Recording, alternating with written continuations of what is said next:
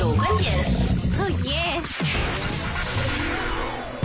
说起侃爷，不得不说他真是多才多艺啊。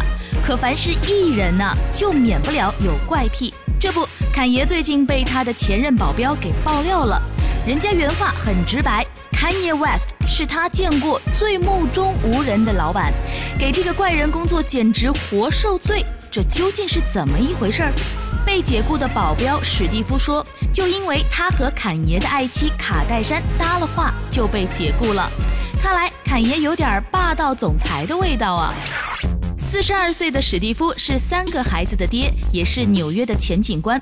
他说，那天之所以会靠近卡戴珊，只是因为他想向她确认一下安保计划是否有变动。他见房门开着，卡戴珊坐在里面，所以很自然的想去问一下。这时候，侃爷走了过来，正好看见他走向房间。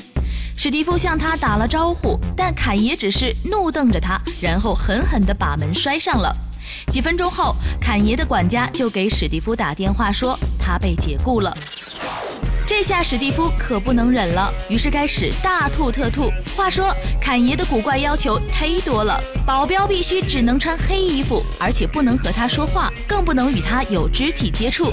他拒绝自己按电梯按钮，连水都不给保镖买，更从来不说谢谢。犯错嘛，那也是不可能道歉的。